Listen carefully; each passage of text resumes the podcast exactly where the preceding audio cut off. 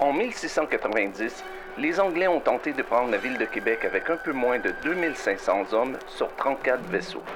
Ils s'attendaient à une victoire facile et rapide, mais après que quelques centaines d'entre eux aient été tués, ils ont plutôt été obligés de retourner chez eux à Boston.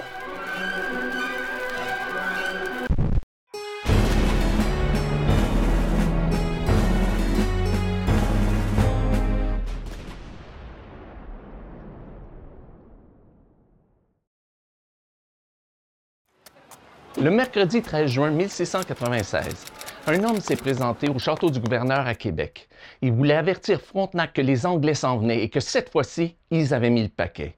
11 000 hommes, 40 vaisseaux, 4 étaient déjà à Tadoussac. Et on pouvait le croire parce qu'il les avait vus lui-même partir de Boston quand il était en prison là-bas.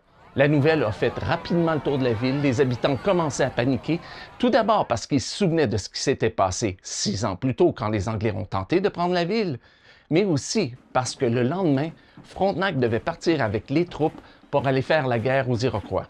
Sauf que c'était pas vrai. Les Anglais ne se préparaient pas à attaquer. Et l'homme était en réalité une jeune fille de 16 ans qui vivait avec ses parents sur l'île d'Orléans et qui s'appelait Anémon. Ce qu'elle cherchait à faire, c'était ni plus ni moins que d'empêcher Frontenac de partir le lendemain avec les troupes.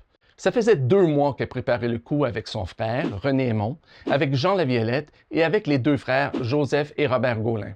Les quatre hommes avaient été appelés à prendre les armes et ils devaient partir avec Frontenac. Mais ça leur plaisait pas et ils cherchaient un moyen de s'en sortir. C'est comme ça qu'ils ont imaginé l'histoire des Anglais qui attaquaient. Mais pour avertir Frontenac, on avait besoin d'un homme qui n'était pas connu à Québec et qui pourrait faire croire qu'il venait de s'évader des prisons de Boston.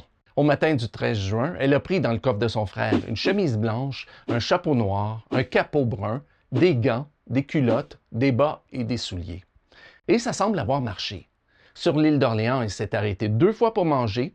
Personne ne s'est aperçu de rien. Même chose pour le canetier qui a fait traverser le fleuve. Il n'a rien vu. Et même au château du gouverneur, ça a pris un certain temps avant qu'on découvre qu'elle était en fait une fille. Certains historiens ont dit que si Anne avait accepté de jouer le jeu, en fait de commettre un crime, parce que c'était un crime pour une femme de s'habiller en homme, c'était pour sauver son amoureux Joseph Gaulin. C'est possible, mais j'en doute. Tout d'abord parce que pendant son procès, elle a dit plusieurs fois que c'était pour exempter son frère d'aller en guerre qu'elle avait accepté de le faire. Et ensuite parce que même si Joseph Gaulin était effectivement amoureux de Anne Aymon, visiblement, c'était pas réciproque. Durant son procès, Anne a décrit Joseph comme étant un gros mal bâti qui était trop laid et qui n'avait pas d'esprit. Elle l'a accusé d'être l'instigateur du complot, d'avoir inventé l'histoire du prisonnier qui arrivait de Boston et de l'avoir obligé de s'habiller en homme. Alors pardonnez-moi, mais si elle avait voulu le sauver, elle s'y est mal prise. Ensuite, l'histoire s'est déroulée très rapidement. Dès le lendemain, le 14 juin, Frontenac est parti avec les troupes comme prévu et le procès de Anémon a commencé. Pendant trois jours, ça a été une suite d'interrogatoires et de témoignages. Quand on lui a demandé pourquoi il s'était habillé en homme, elle a répondu que c'était Joseph Gaulin qui l'avait obligé à le faire. Il lui disait que si elle ne le faisait pas, elle ne reverrait plus jamais ni lui ni son frère parce que c'était une véritable boucherie, la guerre. Il lui disait aussi qu'elle n'avait rien à craindre parce que, et je cite, Qu'est-ce qu'on pourrait faire à une fille? Quand on lui a demandé si elle se rendait compte à quel point c'était grave ce qu'elle avait fait, elle a répondu Croyez-vous, monsieur, que j'avouais assez de conduite pour connaître les conséquences? Ça, c'était à ceux qui me le faisaient faire à l'avoir.